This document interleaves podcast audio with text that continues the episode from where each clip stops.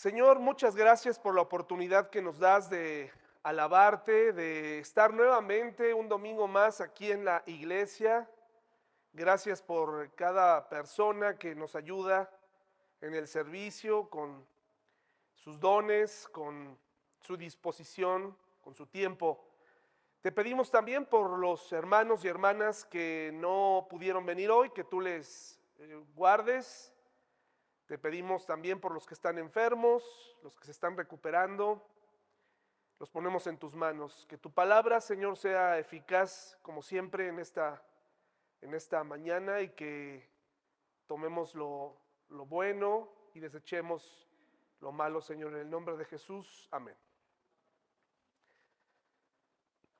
Bueno, pues ya estamos eh, prácticamente a mediados de diciembre, se está yendo ya el año 2023. Y han comenzado algunos eh, mensajes de reflexión. ¿Alguna vez eh, han visto ese listado de nombres en sus Biblias? ¿De personas? ¿Sí los han visto? Cuando abren algunas, algunas partes de la Biblia, se encuentran con muchos nombres, ¿no? Listas, es correcto, se llaman genealogías. Yo he visto muchas listas en mi vida. ¿Ustedes? Sobre todo las maestras, ¿verdad? Los que son maestros también. Más allá de las listas de cosas, las listas de personas son muy interesantes. Organizadas por orden alfabético, organizadas por edad, organizadas por el nombre o por el apellido. Las listas tienen un propósito.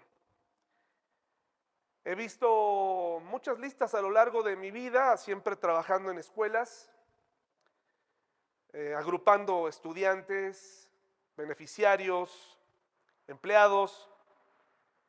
Y como estudiante, pues también me llegué a buscar en algunas listas, ¿no? Listas con los resultados. Bienvenida, hermana. Qué bueno que está aquí, mamá de Lilian. Y he buscado mi nombre y, se siente bonito, ¿no? Ah, sí, Carmen, bienvenida también. Pamela, perdón, ya te estoy cambiando el nombre, Pamela. Y he visto esas listas y me he buscado mis, mi nombre, ¿ustedes no? ¿Alguna vez? Y se siente bonito encontrarte, si la lista es buena, ¿no? Y yo recuerdo cuando recién pensaba en dónde estudiar, hice mi examen en la autónoma del estado de Hidalgo y pues nunca me encontré, yo creo que se les olvidó ponerme. Pero nunca me encontré ahí, pero me acuerdo que hice el examen de admisión. Y sobre todo hay ciertas listas que son muy impactantes. Hace algunos años pude hacer un viaje con mi esposa. Digamos que sería esa ocasión nuestra verdadera luna de miel. Y nunca voy a olvidar las listas de las personas fallecidas en el atentado del 11 de septiembre, en ese memorial. Un montón de gente ahí escrita en piedra, en un mármol negro. No conocía a ninguna de ellas, pero leer sus nombres y saber que detrás de cada nombre había una familia, una pareja, una historia en donde estaban en ese momento. Si estaban en los aviones o estaban en las torres, es impresionante, las listas son impresionantes. La Biblia, hermanos, en sus genealogías, los libros que aparecen ahí, los nombres que aparecen en esas listas son más que gente muerta. Si Dios permitió los nombres de estas personas, eh, son con al menos tres propósitos. Puede haber más, pero por lo menos tres. Número uno, hermanos, la importancia de la familia.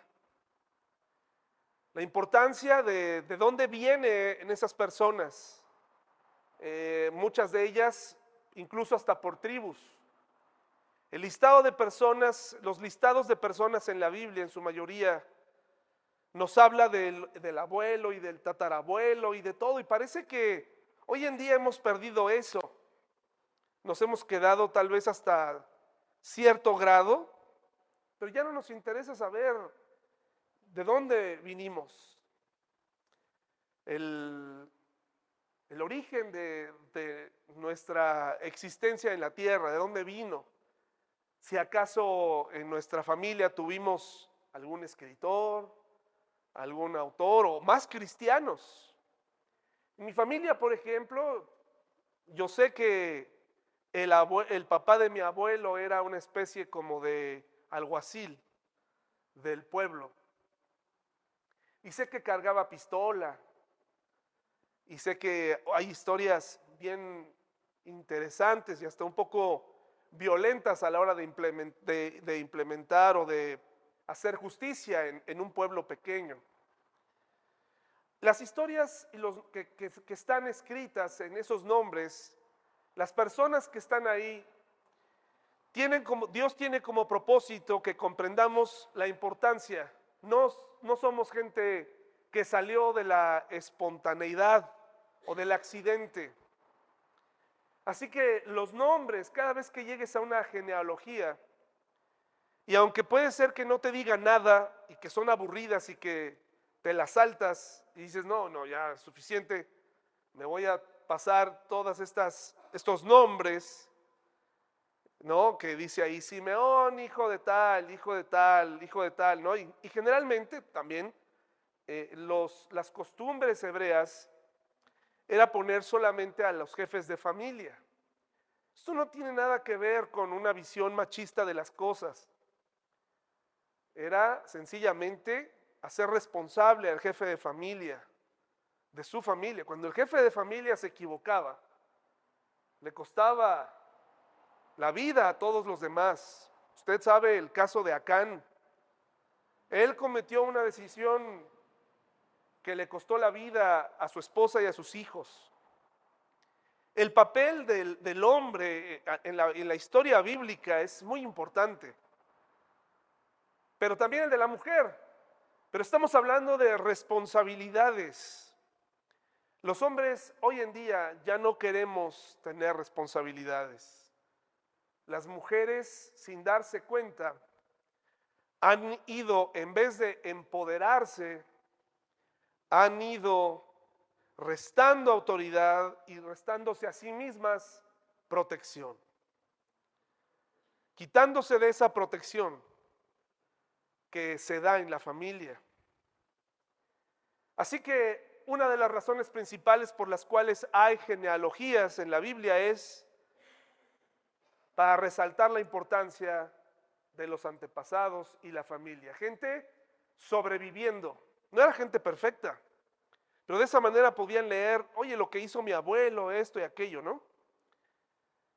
También, hermanos y hermanas, eh, la genealogía en la Biblia y en general en el mundo trata de expresarnos el paso del tiempo y la cultura. Por las genealogías de Adán y las cuentas podemos sacar el, el cálculo de la tierra.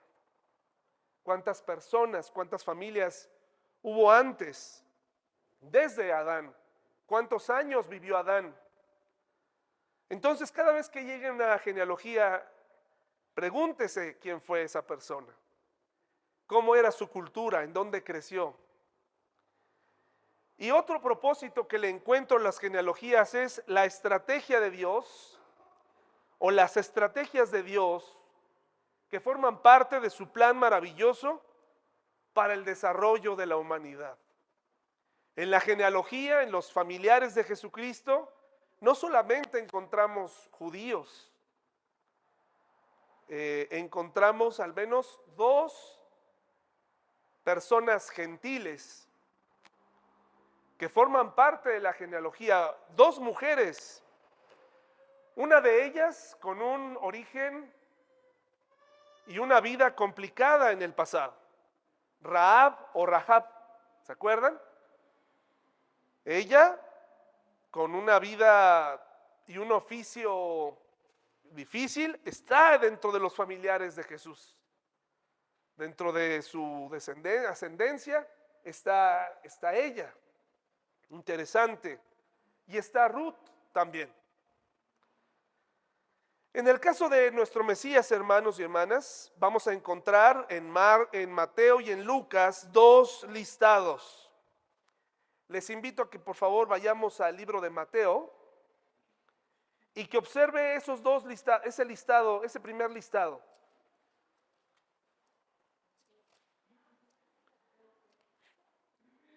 ¿Ustedes creen que estas personas vivían sin preocupaciones?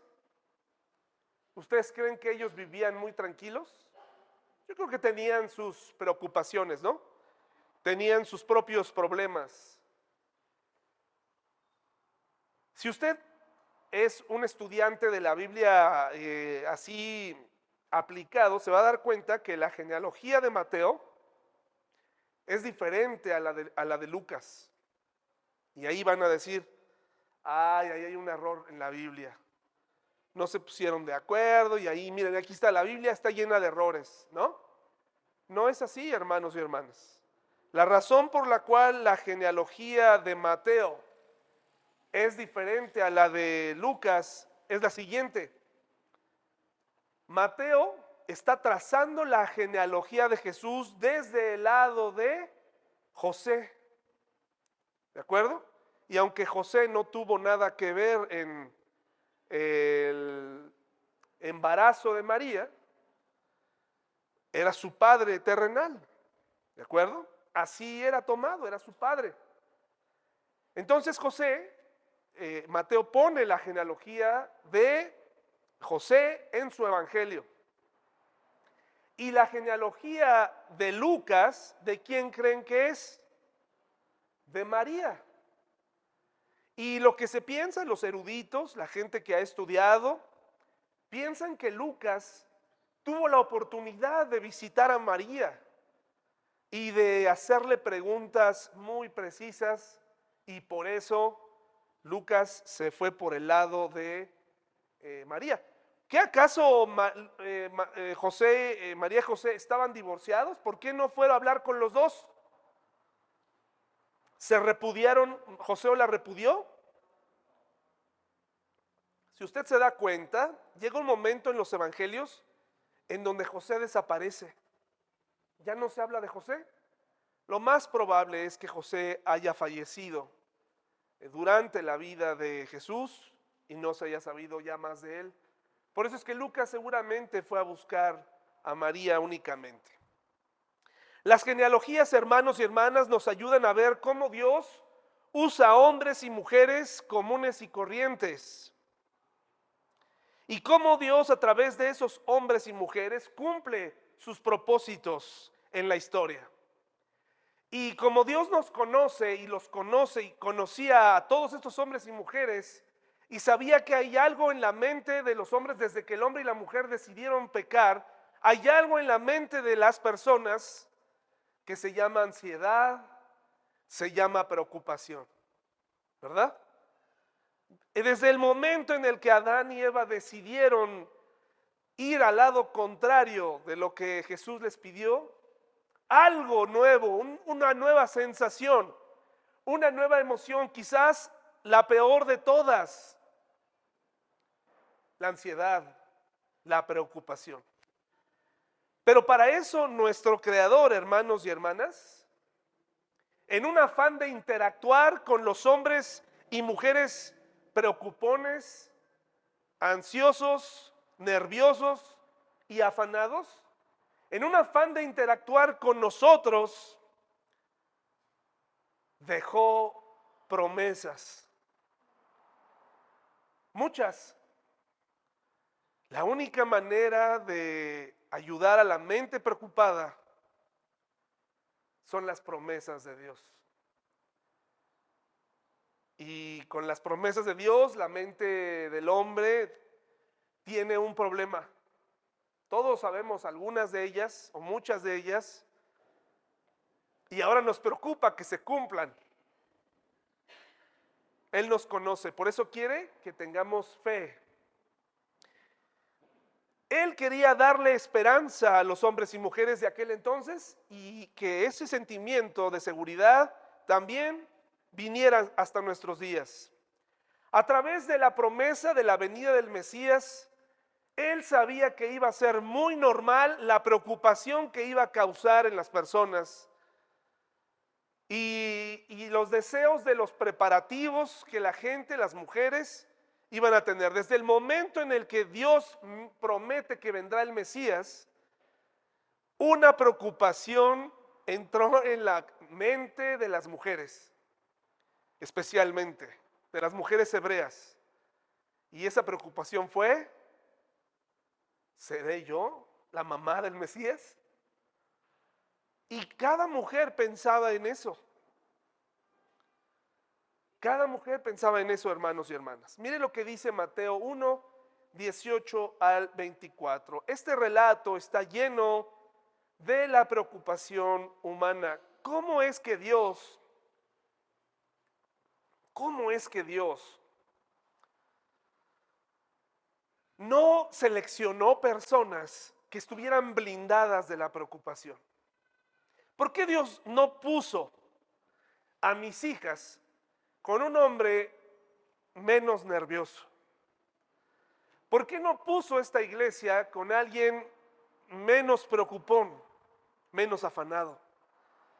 Me, he preguntado, ¿por qué Dios te dio hijos? ¿Por qué Dios nos permite tener familias? ¿Por qué Dios eh, nos permite tener y hacer lo que hacemos y por qué no nos dio una capacitación extensiva para que diéramos mejores resultados. Solamente sé que por eso dejó a su Espíritu Santo. En el libro que están estudiando las mujeres de Charles Swindoll, Abrazados por el Espíritu, nos habla que cuando el Señor Jesucristo le dice a sus discípulos que se tiene que ir, pero que les conviene que se vaya, porque en su lugar vendrá el consolador porque ellos sabían qué va a pasar cuando Jesús se vaya. ¿Qué va a pasar conmigo? ¿Qué va a pasar si era tan agradable estar con Él? Le dice Jesús, espérame, te conviene porque mientras yo esté en la tierra, mientras yo sea humano, no puedo estar en todos lados, porque estoy sujeto a ciertas cosas. Pero cuando llegue el Espíritu Santo, el Espíritu Santo va a poder estar en cada corazón y en cada lugar de mis hijos. De tal manera que en este relato navideño, no ubicado en el mes de diciembre, eh, esto se ubicó, esto más o menos de la Navidad, fue ubicado por un papa por allá de los años del año 350. Y después fue hecho una excelente fecha para comprar, que yo disfruto y disfruto ver lo que no puedo comprar. Pero para eso está Temu, hermanos. Entonces, este relato, este relato está lleno de preocupación humana. Llena de preocupación. Pareciera, yo, yo, yo me pongo a pensar, ¿por qué no Dios hizo que todo saliera perfecto para el nacimiento de su hijo? ¿Por qué no coordinó todo como tú y yo hubiéramos cuando queremos, o en fin, los que somos papás, pagas el hospital antes y haces preparativos y las mamás ya tienen en casa el cuarto pintado y increíble hermanos, no me lo van a creer, pero mi primera hija nació el, día que terminé de colocar la última repisa, hagan de cuenta que ah, yo metiendo ahí el, el clavo, el último tornillo, empezó los síntomas de alumbramiento. Como si mi hija supiera, ya está el cuarto, órale, no hay más, ahí voy para allá. Este relato está lleno de preocupación. Mire, acompáñeme, por favor, a, a, ver lo que dice el relato. Algunos lo ubican que probablemente fue en el mes de junio, probablemente en el mes de julio. Eso es lo de menos, lo importante es que él vino. Mateo 1, 18 al 24. Mire lo que dice. Este es el relato de cómo nació Jesús, el Mesías. Su madre, María, estaba comprometida para casarse con José, pero antes de que la boda se realizara, mientras todavía era virgen, quedó embarazada mediante el poder del Espíritu Santo. José, su prometido, era un hombre bueno y no quiso avergonzarla en público, por lo tanto decidió romper el compromiso en privado. Mientras consideraba esa posibilidad, un ángel del Señor se le apareció en un sueño. José, hijo de David, le dijo el ángel, no tengas miedo de recibir a María por esposa, porque el niño que lleva dentro de ella fue concebido por el Espíritu Santo y tendrá un hijo y lo llamarás Jesús, porque él salvará a su pueblo de sus pecados. Todo esto sucedió para que se cumpliera el mensaje del Señor a través de su profeta. Miren, la Virgen concebirá un niño, dará a luz un hijo y lo llamarán Emanuel, que significa Dios está con nosotros. Cuando José despertó, hizo como el ángel del Señor le había ordenado y recibió a María por esposa, pero no tuvo relaciones sexuales con ella hasta que nació su hijo y José le puso por nombre Jesús. Ese versículo 25, perdón, es uno de esos pasajes que la Iglesia Católica quisiera eliminar. Y yo creo que no sé cómo le hacen los, bueno, sí sé cómo le hacen los sacerdotes, pues dejan que la gente al leer la versión que tienen, si nuestra versión Reina Valera dice y no la conoció, uy, pues eso se presta para que el sacerdote diga un montón de cosas de lo que él cree que es la palabra conocer.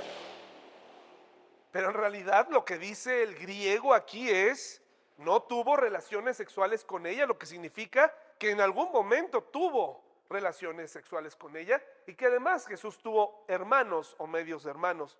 María y José fueron padres. Y eso está bien, hermanos, es parte de la, de la familia. Em, muchas preocupaciones en este relato. En primer lugar, hermanos, quiero decirles que una de las cosas que nos pasa muy seguido a los hombres y mujeres contemporáneos y por lo visto también en el pasado, es que nos preocupan las cosas que incluso no sabemos si, van a suceder o no. Según algunos estudiosos, más, más del 70% de las cosas que nos preocupan nunca van a suceder, pero nos acompañaron a lo largo de la vida, nos hicieron tomar malas decisiones o no tomar decisiones, nos paralizaron, dejamos de hacer ciertas cosas porque pensamos que esto nos iba a llegar a pasar. Los padres Fuimos demasiado conservadores porque pensamos en el peligro que pudiera pasar. Eh, no hicimos esto o aquello porque pensamos que nos iba a dar cierta enfermedad. Y hermanos, hoy vamos a aprender que hay cosas que nos pasan, que nunca pensamos que nos iban a pasar. Y las que pensamos que nos iban a pasar, nunca sucedieron. En este relato que acabamos de leer vemos a María y, sé que estuvo muy preocupada porque Dios mismo tuvo que enviarle un ángel para avisarle de lo que estaba pasando. Me pregunto qué es lo que María, y eso no está en la Biblia, ¿qué fue primero? ¿Que se dio cuenta que estaba embarazada? ¿Y empezó la preocupación? ¿O primero vino el Espíritu Santo y, le dijo y, estuvo embarazada. ¿Ustedes qué opinan? Cualquiera de las dos cosas era motivo de preocupación. Supongamos que María se empezó a dar cuenta que algo no estaba bien con ella, no era normal, no había tenido relaciones sexuales con nadie. Había esperado, estaba desposada con José, su futuro esposo. La boda generalmente duraba unos siete días, eh, se desposaban tiempo atrás, ya estaban comprometidos se había dado el dote, ya estaba todo listo, José y María serían pareja. Pero probablemente paró el ciclo menstrual y empezó la preocupación. ¿Y ahora qué tengo? Esto no está bien. Y cuando viene el ángel y le dice, no te preocupes, vas a concebir del Espíritu Santo, empezaron seguramente otras preocupaciones. José no va a creerme. José no me va a creer. Yo, creo en Dios, pero no me va a creer. Le voy a tener que decir que fue el Espíritu Santo y, y yo conozco a José, pero no me va a creer. Y es que, hermanos, ¿cuántas veces se ha visto que esto ocurra? Nunca. Nunca en la historia de la humanidad el Espíritu Santo había hecho esto. Tenía que ser así. Para los que se preguntan por qué, tenían que saltarse a, José. Era precisamente para evitar la relación sexual humana, que no es el origen del pecado, sino es el conducto para heredarle a las personas la simiente pecaminosa. La relación sexual dentro del matrimonio no, no, no es un pecado, no es, una, no es por lo que fueron expulsados, eso es lo que quieren creer algunos, que fue porque eh, los encontraron teniendo relaciones en el paraíso. Eso, eso no es así. Fue la desobediencia lo que los, los llevó afuera. Pero las relaciones sexuales dentro del matrimonio funcionan bien. Son parte importante. Y en este caso, hermanos y hermanas, ella eh, cuando Adán, eh, perdón, cuando el Espíritu Santo pone hace posible que María conciba, se estaba saltando esta simiente. No quería que Jesucristo naciera de un hombre pecador. Por eso fue directamente, y permítame usar la palabra, usó a María, una de las muchas mujeres que esperaban, de algún modo, esperaban y no, porque sabían la responsabilidad, pero yo creo que lo visualizaban ser eh, mamá del Mesías, lo visualizaban como, pues ser como mamá del rey David, un rey valiente, poderoso, conquistador, pero ser, eh, y ahora ser la mamá del Mesías que los iba a liberar, como la idea que ellos tenían, liberarlos de sus opresores, liberarlos de los romanos, era convertir a esas mamás en prácticamente heroínas también. Entonces, seguramente María dijo, José no me va a creer. Luego, José no va a querer casarse conmigo. José no, no, no, no, me va a aceptar así. No sé si has estado en algún momento en tu vida en donde todo el tiempo estamos haciendo hipótesis, teorías de lo que va a pasar. Nuestra mente nos juega juegos terribles, nos engaña, nos empieza, es más, hoy en día es peor. La persona se, se empieza a sentir mal, empieza a ver algo raro en su cuerpo y va y lo googlea y encuentra cosas que son reales, pero que no necesariamente aplican. Cuando la persona decide por su cuenta, creyendo que es capaz de autodiagnosticarse, de automedicarse, comienza una carrera en su mente de, de pretender que tiene el control de sus circunstancias mediante esas decisiones eh, tomadas por una consulta en internet. Estoy teniendo una mancha aquí en la mano. Ah, ¿Qué es? No, es, esto es la peor enfermedad. Esto es, dice el internet, y hasta te ponen fotos. No, así me voy a poner. Se me va a caer la mano. Mira, el cabello es igualito. Y empezamos a tener miedo. Estoy seguro que María comenzó a tener esto y poco a poco fue comprendiendo su responsabilidad y el papel y el propósito que Dios le había asignado. Otra preocupación que seguramente ella tenía era, bueno, ya dejen ustedes que José no se case conmigo o que José no me crea. ¿Cómo vamos a enfrentar a la sociedad?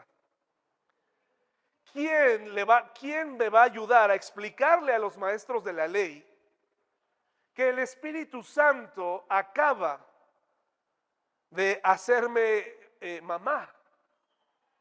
Que acaba de poner una semilla dentro de mí. El precio por el adulterio o por el haber roto una promesa de este tipo, hermanos y hermanas, pues era la muerte. La ley no iba a dejar sin castigo a las mujeres que fuera del matrimonio tomaban esta decisión. No nada más era una cuestión social, eh, que iba a quedar ahí como un, un asunto moral. Se le iba a aplicar la ley. Los maestros de la ley lo iban a aplicar. Ahora todo esto, hermanos y hermanas, ¿en cuánto tiempo cree que se dio? Cuánto, necesita una mente atribulada para imaginarse cosas? ¿Semanas? Yo necesito, deme tres minutos, hermanos. Y en tres minutos yo ya estoy, mire, yo ya estoy huyendo hacia el, hacia el norte, hermanos, ¿no? Rapidito. Nuestra mente es hábil para tejer ideas y preocupaciones. ¿Qué va a pasar con mi reputación? ¿Qué va a suceder? Y aún antes de que fuera, hermanos y hermanas, esto una realidad en la vida de María, mire lo que dice Lucas 1.46 al 48. Este es un relato de mucha preocupación. El nacimiento de Jesús estuvo lleno de preocupación. Lucas 1, 46 al 48. A diferencia de la imagen navideña del niño Jesús con sus padres sentados plácidamente en algún lugar, en donde de algún modo el pesebre tenía un foco encima que los iluminaba y que nos permite tener la imagen, la paja sin estar humedecida, un olor a heno increíble, olía como a pino ahí, este, los animales respetando el espacio y haciéndose para allá. Las cosas no fueron así, hermanos y hermanas. Eso, está muy alejado de, la realidad. Esa es la imagen que el, el, mundo quiere que tengamos, porque pues de esa manera podemos celebrar sin remordimiento aquel día. Dice, hermanos, Lucas 1, 46 al 48. ¿Ya lo tenemos? Una vez que María se ha eh, dado cuenta de la responsabilidad, escribe el Magnificat y por eso Lucas les digo que habla con María porque deja este registro. Probablemente María sacó de entre sus cosas cuando fue entrevistada, quizás ya una anciana, Lucas saca de Lucas le pregunta y le dice a propósito, mira lo que escribí el día que me enteré. Y saca el Magnificat y dice, "Oh, cuánto alaba mi alma al Señor. Cuánto mi espíritu se alegra en Dios, mi Salvador, pues se fijó en su ¿qué? Y la reina Valera dice en la bajeza de su sierva. Dice, en su humilde sierva, este es otro versículo que la iglesia católica no le gusta porque aquí María se está bajando a, un nivel de servidumbre. Eh, donde dice su humilde sierva, y de ahora en adelante todas las generaciones me llamarán bendita. Una de las antídotos que funciona para eliminar la ansiedad el temor, la preocupación en nuestra vida es pensar en el propósito o en los propósitos que Dios tiene para nosotros. Y ahí me vas a decir, bueno, ese es el problema. Llevo años buscando el propósito y no sé cuál es. Llevo años y me preocupa no saber cuál es. Y acabo de sembrar en tu mente otro motivo de preocupación. Te voy a decir, ¿Cómo lo puedes encontrar? En primer lugar, el propósito de Dios no solamente se reduce a una sola cosa. El propósito de Dios para mi vida, para mí, no nada más está en, es que tú eres pastor, es el propósito superior, eso no es cierto, eso es lo que yo hago, es una de las cosas que hago. Pero no es el propósito de mi vida. Hay muchos otros propósitos. Si tú eres papá, por ejemplo, ya tienes un propósito. Tienes que comenzar todos los días a proponerte educar a esos niños o a esas niñas. Es un propósito. Oye, pero ¿qué más? Este, bueno, todos trabajamos, ¿no? Todos tenemos un trabajo, gracias a Dios. algunos nos gusta más que a otros, etcétera. No estamos hablando de ingresos, no estamos hablando de... Pero ¿qué te parece si haces bien tu trabajo? ¿Eso no es un propósito? Sí, es un propósito. Haz bien lo que haces. Hazlo muy bien. El problema es que la gente no quiere esas cosas. O sea, todo el tiempo se están quejando de lo que sucede a su alrededor. Y como lo hemos dicho muchas veces, no todos tenemos lo que queremos tener y, es muy probable que no lo tengamos.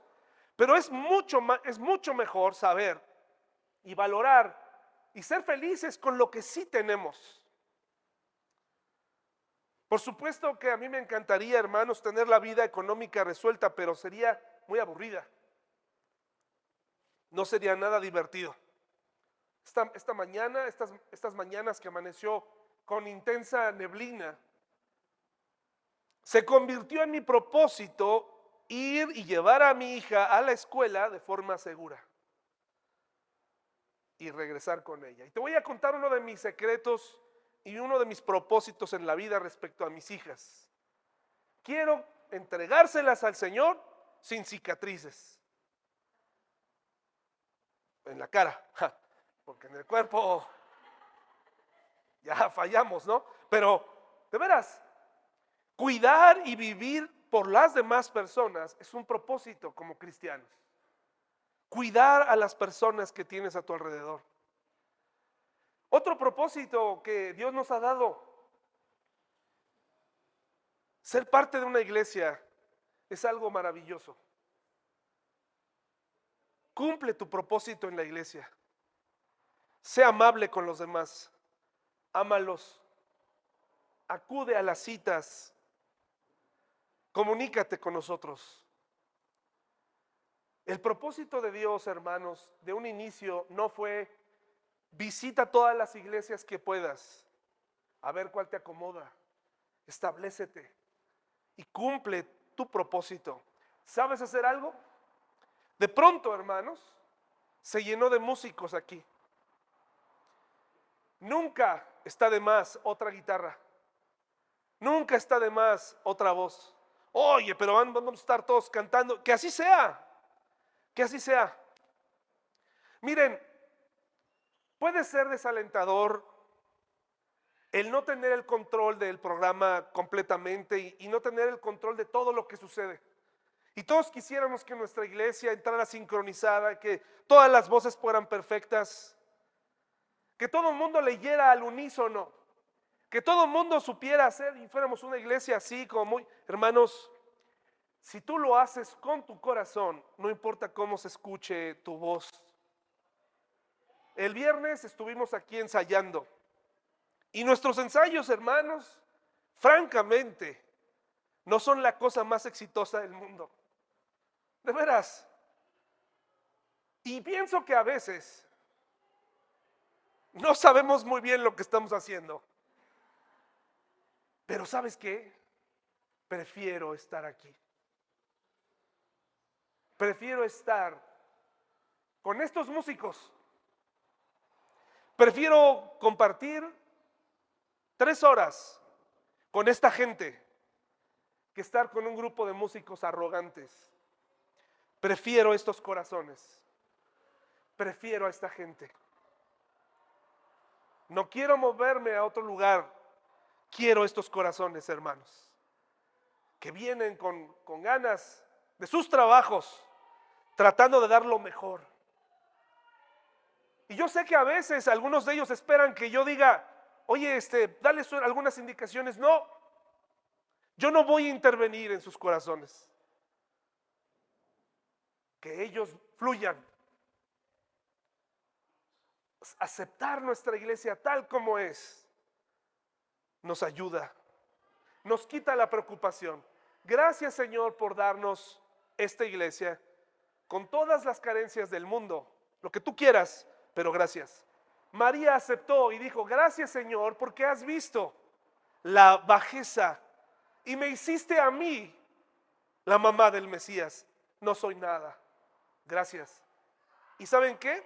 No se terminaron las preocupaciones seguramente, pero al menos una se fue. Dijo, si Dios me hizo a mí esto, Él se va a hacer cargo. José, hermanos, en el relato de Mateo, por favor, Mateo 1, 18 al 24. Mateo 1, 18 al 24. Y por cierto, la música y las técnicas se pueden mejorar, ¿eh? Y nos la va a dar la práctica. Pero el corazón, el corazón, encontrar corazones así, hermanos, no es fácil de encontrar. Así que a mí no me importa, ¿eh? Yo no prefiero así. Y la música la dominaremos. No hay prisa. Luego tenemos a otro personaje preocupado esa noche, hermanos y hermanas. El papel del hombre. Ya vimos a las mujeres. Generalmente, hermanos y hermanas, son las mujeres las que aceptan de mejor manera su realidad. ¿Has oído hablar de la crisis de los 50? Yo, yo hermanos, no me considero alguien que ha caído en crisis, pero sé que he tenido crisis. Lo sé porque veo mis fotos y veo mis peinados y veo mis decisiones y digo, caray, sí, no, aquí andaba yo. ¿Qué estaba buscando aquí? ¿Qué estaba, qué estaba sucediendo? La mayoría de las veces las mujeres entienden su papel, su situación. La mayoría de las veces las mujeres, hermanos y hermanas, es más, en su mayoría no necesitan a un hombre. Somos los hombres los que necesitamos la ayuda. No estoy diciendo que las mujeres no necesitan ayuda, pero lo que voy es que tenemos mujeres y la historia está ahí, que ha sacado adelante no a uno, no a dos, hasta ocho hijos. Están equipadas. Si no encuentran una pareja, se establecen, lo logran. No así los hombres. Nos deprimimos. ¿Cuántas mujeres en situación de calle han visto? Sí, pero son pocas. ¿Por qué? Porque nunca ha llegado una mujer en situación de calle aquí.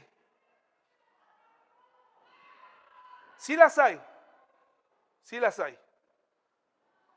Pero los hombres son los que generalmente están afuera tratando de, ¿qué? Pedir.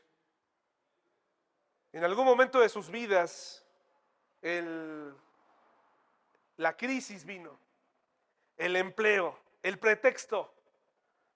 Me quitaron esto, pasó, sucedió esto. Fue, nos atrapó la, la, adicción. Acá arriba, hermanos, por donde vivo, hay un puente donde viven personas indigentes. ¿Cómo le hacen? No lo sé. Nunca he estado, nunca he podido ver, pero sé que están ahí. Y los hombres de esos lugares se dedican a pedir. Pero hay unas mujeres ahí que se van a trabajar. No son exactamente el trabajo, por lo que se ve, no es un trabajo así muy honorable, pero para que se dé una idea de, lo, de cómo a veces los hombres perdemos las ganas de luchar, las ganas de vivir, buscamos lo fácil.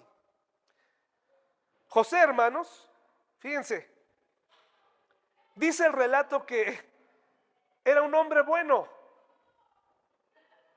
pero consideraba la posibilidad de dejarla. ¿Por qué? Porque sabía que le iba a caer la ley a María, pero la amaba. La Biblia no dice que hubo un diálogo entre José y María. Seguramente lo hubo. ¿Cómo se dio cuenta que estaba embarazada? Ella tuvo que decirle o, le mostró su pancita, algo, y mira lo que está pasando. Y José dijo, ¿qué está pasando? ¿En qué momento sucedió esto? Y estoy seguro, hermanos y hermanas, que para él no fue sencillo. Y prefirió decirle, sigue adelante con tu plan. Si esto es de Dios, pues a mí en ningún momento me, me tomó en cuenta. Eso es lo que él creía. Lo mejor será no casarme con ella. Empezó a pensar en todas aquellas cosas. Voy a huir. Voy a dejar de hacer lo que estoy haciendo. No sé por qué, pero los hombres siempre tenemos el deseo de huir. Siempre. Siempre tenemos estas ganas de... Cuando alguien, cuando una mujer, hermanos, nos dice, te voy a dejar o si no cambias. El hombre dice, me voy a divorciar, ¿eh? Y lo puedes decir muchas veces, te voy a dejar, te voy a dejar. ¿Por qué crees que al hombre le cuesta tanto trabajo dar su pensión alimenticia? Porque piensa que la mujer no va a poder sin él. Y como le da coraje saber que puede sin él, pues ya no le da. Los hombres tenemos una complejidad interesante, hermanos, pero queremos huir. Huimos de las responsabilidades, huimos del compromiso. Con mucha pena les digo que yo estuve huyendo de casarme porque, y de, de hacerme de algo, hasta que un día mi esposa me dijo, oye, si no, si no buscas una casa, se acabó, y se acabó, ¿eh? Y eh, adiós. Hermanas, no duré ni dos días, ¿eh? La fui a buscar a su casa y le dije, no, sí, sí busco, mañana busco. claro que sí. Y saqué mi casa. Los hombres, hermanos, a veces no vemos más allá. Los hombres huimos de las responsabilidades. Por eso la Biblia nos dice, comportaos varonilmente, compórtate valientemente las responsabilidades, los retos que están por delante. Los hombres necesitamos asumirlos.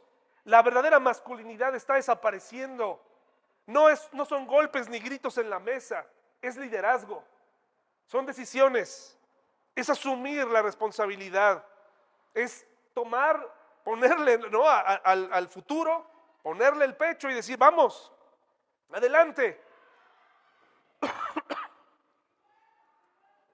empezó a querer huir. Y pensó, si lo que dice María es cierto, este plan no es para mí. En el versículo 23 de Mateo 1 dice, miren, la Virgen concebirá un niño, dará a luz un hijo y lo llamarán Emanuel. Esto es parte de la profecía que seguramente José fue a buscar en el momento en el que María le dijo, estoy embarazada. Estoy seguro que José fue al libro de Isaías y dijo, a ver qué dice la profecía. Está ocurriendo. Voy a ver qué dice. Y se puso a leer. Y la profecía no habla. No dice absolutamente nada de la participación de un hombre en todo esto.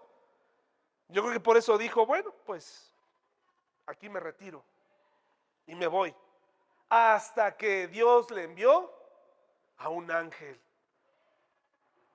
Y le dijo, hermanos, Fíjense lo que le dijo. Mientras consideraba esta posibilidad, un ángel del Señor, en el versículo 20, se le apareció en un sueño. José, hijo de David, le dijo el ángel, no tengas miedo de recibir a María por esposa, porque el niño que lleva dentro de ella fue concebido por el Espíritu Santo. Le explicó todo para que la preocupación se disipara. Hermanos, había una profecía que efectivamente decía que el niño nacería de una virgen. Pero hay cosas en la Biblia que no se mencionan, pero que están implícitas en esos versículos. El Hijo de Dios podría no nacer en el lugar más lujoso o no ser esperado por muchos, pero el Hijo de Dios, hermanos y hermanas, iban a ser en una familia.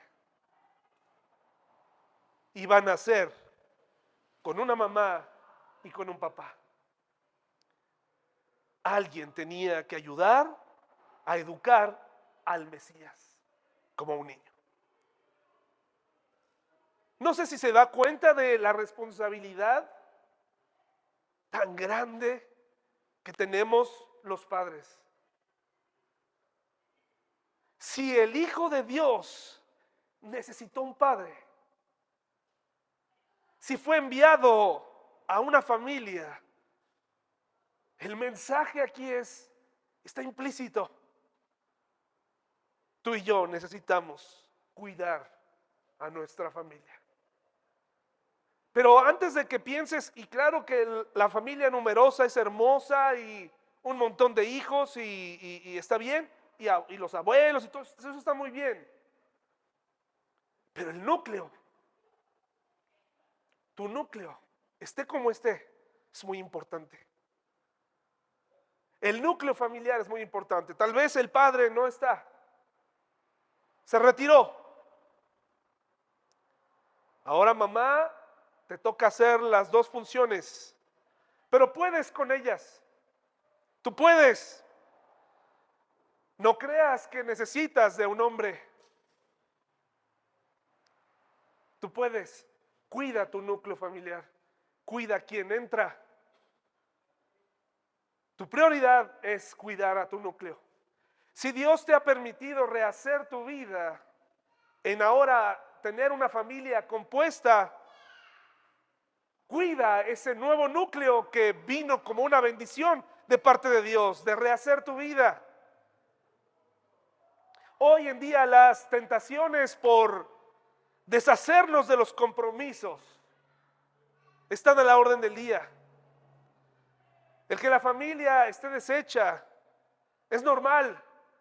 Todas las películas navideñas o la gran mayoría de las películas navideñas escritas desde 1985 para acá, después de mi pobre angelito, narran la historia de que el deseo principal de un niño o una niña es que sus padres dejen de pelear o que Santa Claus eh, le dé una pareja a su padre, una pareja a su madre, todos para que sea emocionante y emotiva la historia navideña es uno de los dos tiene que faltar. Y esto es francamente trágico, hermanos y hermanas. Es muy trágico. Porque en la vida real tú sabes que un papá no puede ser sustituido.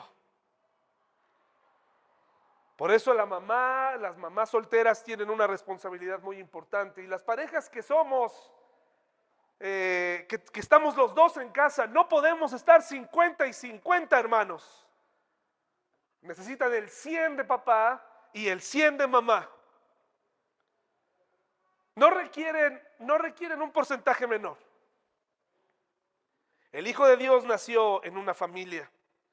Y en esa familia, hermanos, sucedieron cosas que ni siquiera pensaban, como pasa en la vida, pero que pudieron afrontar juntos. El mensaje de la Navidad y el mensaje de tener hoy, esta, esta mañana y desde hace unos días, este hermoso árbol de Navidad para nosotros simboliza la unidad, que no puede faltar. Miren las cosas las cosas que les preocuparon no sucedieron. Al final se casaron, al final tuvieron una familia, al final todo salió bien. Pero vinieron otras cosas y son esas para las cuales necesitamos prepararnos. ¿Por qué? Miren lo que sucedió, hermanos y hermanas. Es del versículo capítulo 2 en adelante. Mire lo que sí sucedió. Jesús nació en Belén de Judea durante el reinado de Herodes.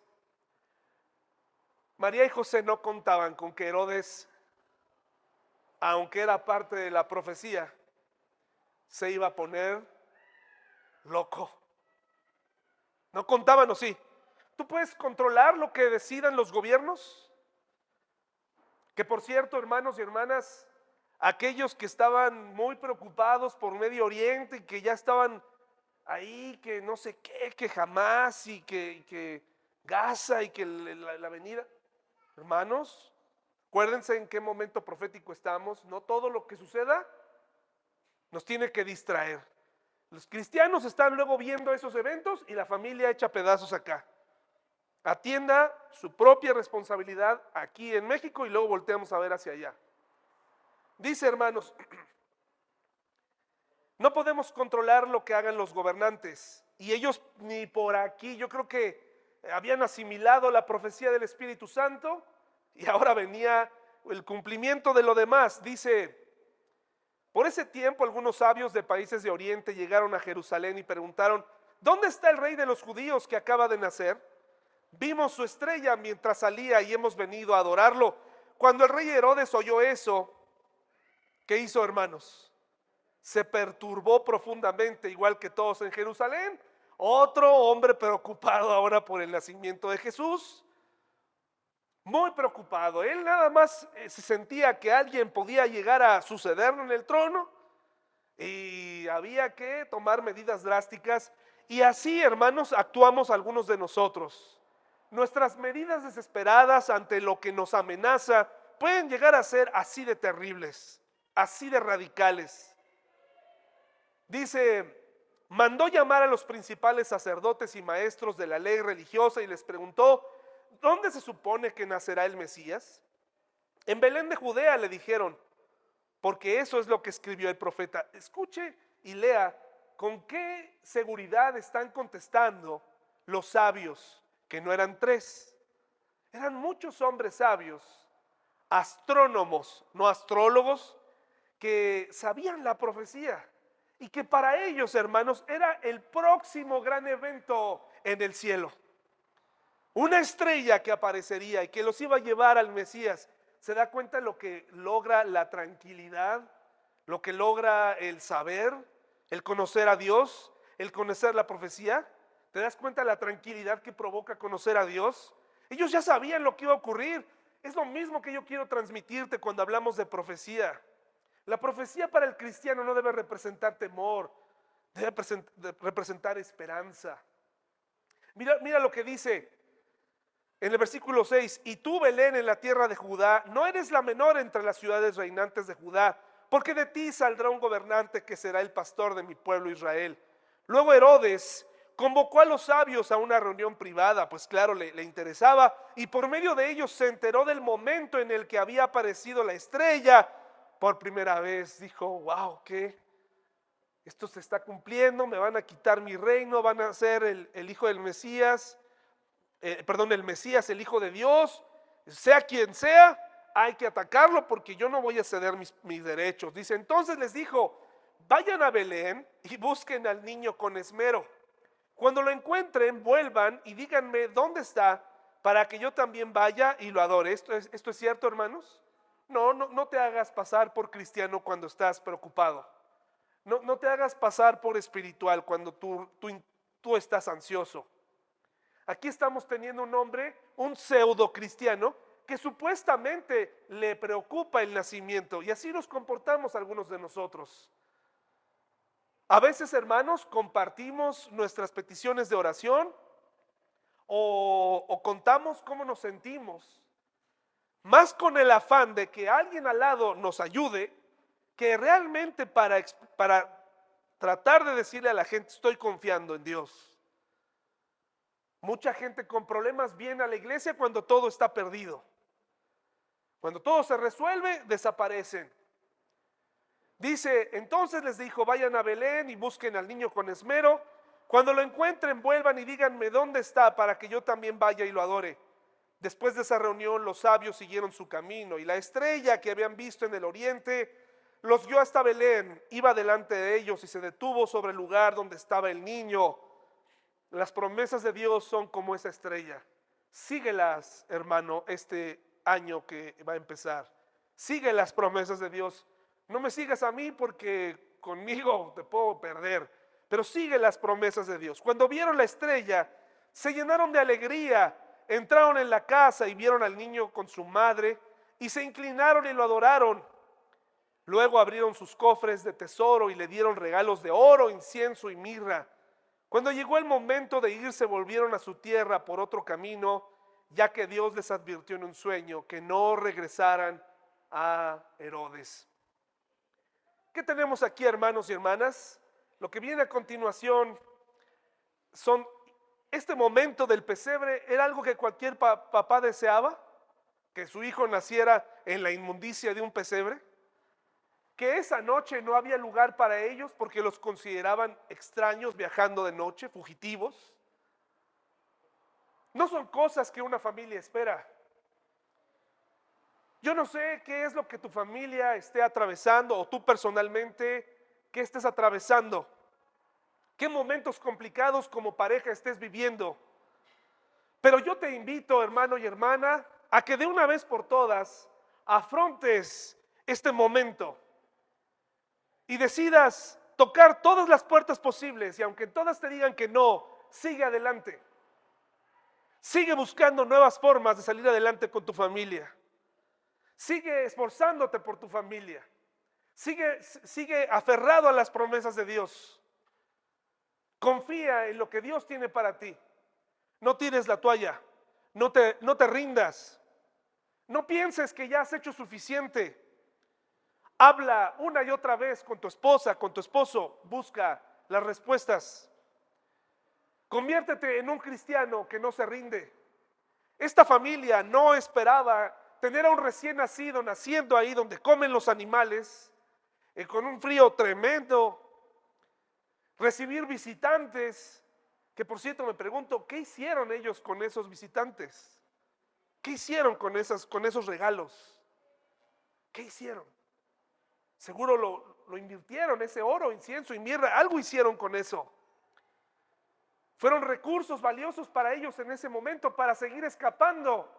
Y mientras tu familia atraviesa por estas tormentas tan complicadas, tan difíciles, cuando uno de los dos ha caído, cuando los hijos eh, se desvían un poco, entran en la adolescencia, síguete preparando. Necesitamos papás al 100%. Necesitamos tíos al 100%. Ejemplos en un mundo complicado, en un mundo que está confundido, necesitamos más que nunca que te definas, que sigas adelante. Esta familia, hermanos y hermanas, y José en este momento era muy importante. ¿La mujer podía hacer algo? No, necesitaba José. Necesitaba la fuerza de José esa noche para llevarla a un lugar seguro donde pudieran dar a luz. Ellos estaban cumpliendo un propósito superior. Tu familia es tu principal propósito. Tu familia es tu principal propósito. No hay más. Después parte, no muchos otros. Oye, pero yo ni, ni estoy casado. Si tienes familia, si no, adopta una y cumple tu propósito. Necesitamos gente aquí que le dé palmadas a nuestros adolescentes y les diga, sigue adelante. Sobre todo estos jóvenes que crecen sin sus padres, ¿no? Uno de los dos. Necesitamos seguir adelante. Esta familia siguió en medio de cosas que no esperaban y que no sabían que eran suficientemente fuertes para soportarlas. Dice el versículo 13 del capítulo 2, después de que los sabios se fueron. Un ángel del Señor se le apareció a José en un sueño. Señor, síguete apareciendo en mi camino. Sígueme advirtiendo. Sigue, por favor. No me dejes.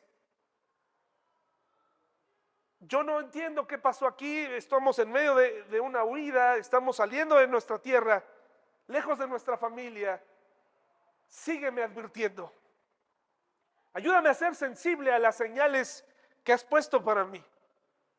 El sentido común, hermanos, es una de ellas. Cuando está bien enfocado, te ayuda a tomar buenas decisiones. El sentido común. El ángel siguió apareciéndole vez tras vez. Qué maravilla, qué hermoso GPS espiritual. Y tú lo necesitas para vivir yo lo necesito. ¿Sabes? El, problema no es, aunque es un problema para algunas familias, ¿dónde vamos a cenar esa noche? ¿Con quién van a estar? Vamos a estar. Ese no es el problema. El problema es cómo llega tu familia este año. El problema es pretender que tienes una familia unida cuando en realidad está llena de tramas y chismes y momentos de unidad y rodeados de traiciones. Agrúpate esta Navidad con tu familia. La Navidad tampoco debe padecerse. Oye, pero es que el tío que siempre viene, que nos mete en problemas a todos, dile este año, mira, dame oportunidad, te veo en año nuevo quiero estar con mi familia esta noche, que es que esa noche realmente sea una cosa diferente. Más allá de la comida, necesitas agruparte como esta hermosa familia, estas tres personas agrupadas.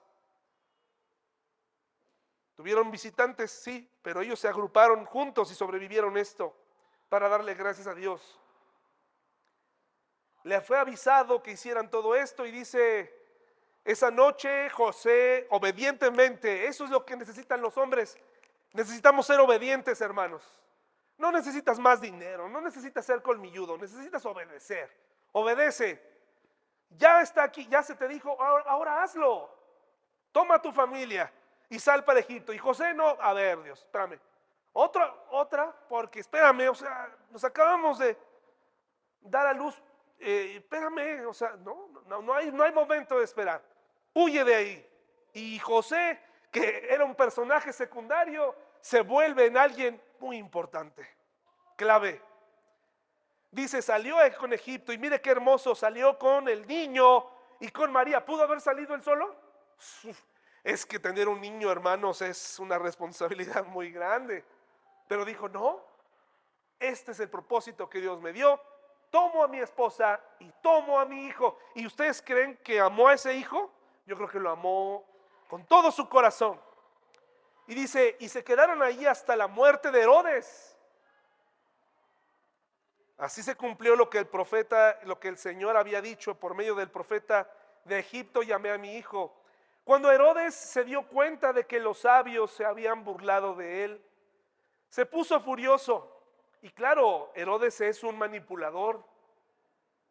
El mundo es como Herodes, es manipulador. Primero les pregunta por él y después cuando vio que no cayeron en el juego, se enoja. Así es un manipulador. El otro día me mandaron una frase. El manipulador se enoja cuando tú reaccionas ante sus manipulaciones. Se enoja contigo. Y ahora resulta que está más mal tu reacción que lo que él mismo trató de hacer. Hay que tener mucho cuidado como manipula. Y, las épocas navideñas, hermanos, están llenas de manipulación en todos sentidos. ¿eh? No vas a venir en Navidad, no me las vas a traer a mis nietas, no me vas a traer a mis nietos, ay, no vas a hacer esto, no vas a... Oigan, hermanos, no usen a los nietos ni usen a sus hijos de manipulación. Que sea una noche que se puedan ver a los ojos todos. Reúnanse con quien realmente quieren estar. Manipulación total. Este hombre es un manipulador, por eso se dio cuenta que fue burlado. Se puso furioso y entonces, basado en lo que dijeron los sabios sobre la primera aparición de la estrella, Herodes envió soldados. ¿Y qué hizo, hermanos? Para matar a todos los niños que vivieran en Belén.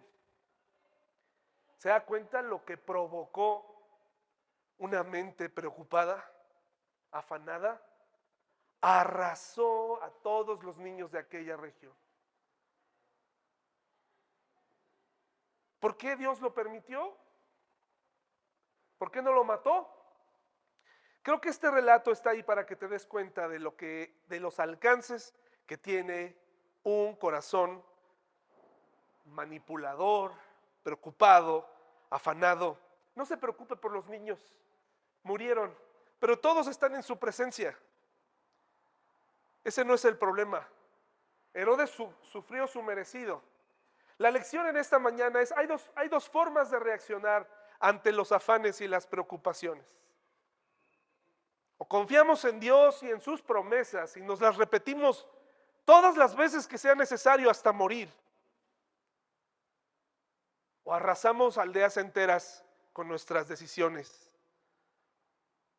Tomamos decisiones de esas así incendiarias. Le damos fuego, le damos entrada a nuestra boca para que diga toda la cantidad de tonterías que se nos ocurran cuando estamos preocupados. Cuando nos sentimos amenazados, no hombre, arrasamos con palabras hirientes a todo mundo. Eso tiene que acabar, hermanos. La lengua que se desboca de esa manera, detrás de ella hay un corazón preocupado, muy preocupado, muy incrédulo, que cree que Dios no puede con sus problemas. Por lo tanto, tiene que actuar a billetazos, con insultos, con decisiones aparentemente firmes y a veces hasta según espirituales. Las cosas no funcionan así. ¿Quieres tener un mejor año? Deja de preocuparte por las cosas que no van a suceder. Y empieza a prepararte para aquellas cosas que no tenías idea que podías llegar a vivir. Pero lo que sea que vivas, ¿quién crees que va a estar contigo, hermano? ¿Quién crees que te va a llevar a tu destino? El mismo Dios que estuvo con María y con José. Esa es la Navidad para nosotros, hermanos y hermanas. Esa es la historia detrás del pesebre. Todo lo demás son falacias. Nosotros sabemos que ese, ese retrato de, eso, de ese nacimiento fue mucho más allá de lo que ve, lo que vemos. Habló de fidelidad de Dios, habló de su poder, habló de su deseo por interactuar con nosotros y decirle a los hombres, ve por aquí, ve por allá, ten cuidado, yo estoy contigo, ese niño va a nacer y no solo eso, va a morir por tus pecados y te va a dar vida nueva. Increíble relato de Navidad, hermanos. Vamos a, orar juntos, ¿les parece bien? Gracias por su atención. Señor, hay muchas cosas en nuestra mente que nos preocupan y la mayoría de ellas no va a ocurrir. Pero hay otras en las que ni siquiera pensamos, retos importantes que tenemos de manera individual o como familia. Ayúdanos a prepararnos para ellas todos los días. A saber que así como tú dirigiste a esta pareja llena de temor y preocupaciones, los llevaste a su destino final. Pongo en tus manos a mis hermanos y hermanas, a todas las mentes preocupadas. Queremos dejar nuestras cargas en ti. En el nombre de Jesús, amén.